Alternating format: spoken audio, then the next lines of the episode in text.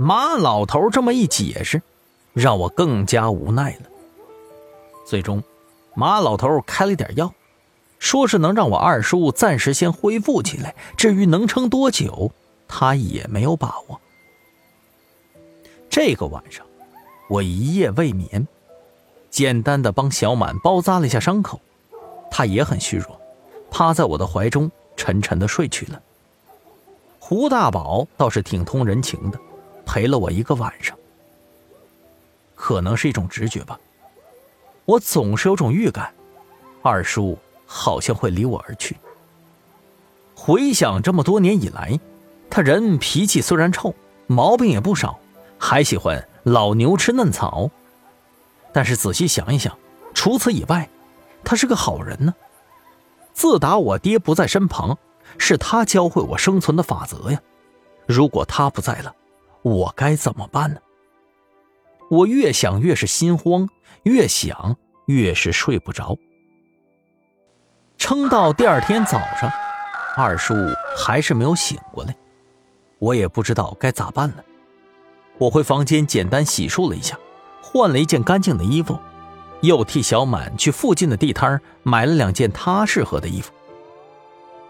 等到我回来的时候，却惊讶的发现二叔已经起来了，身上虽然还有血渍，但神情不错。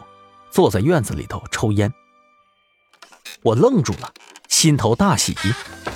刚一进门，二叔就没好气的说道：“老子都他妈饿一晚上了，你还不给我弄点吃的去？”我立马点头，赶紧跑到厨房里头做了一碗粥，又去外头买了点小菜。二叔一边抽着烟，一边大口喝粥，最后一抹大嘴，还打了个饱嗝。看他这样子。好像跟没事人似的，我心里头一块石头暂时落了一下。我担忧的问道：“二叔，您真没事啊？”哎，我说你小子，你说是巴不得我死呢？二叔这脾气真让我无语呀。不过他停顿了一下之后，又叹气说道：“哎，十三呐，我这身子骨……”恐怕是真撑不了多久了。我听完，鼻头一酸。二叔，您老得了癌症，为啥不说呀？二叔眼眶泛红，默默吸了一口烟，将烟头一扔。哎，说了有啥用啊？又治不好，还不是给你添麻烦吗？其实，二叔并没有子嗣，他这一辈子。打光棍早年里头家里给安排了一场相亲，不过人家嫌贫爱富，再说跟二叔这脾气也不对付，直接就给轰走了。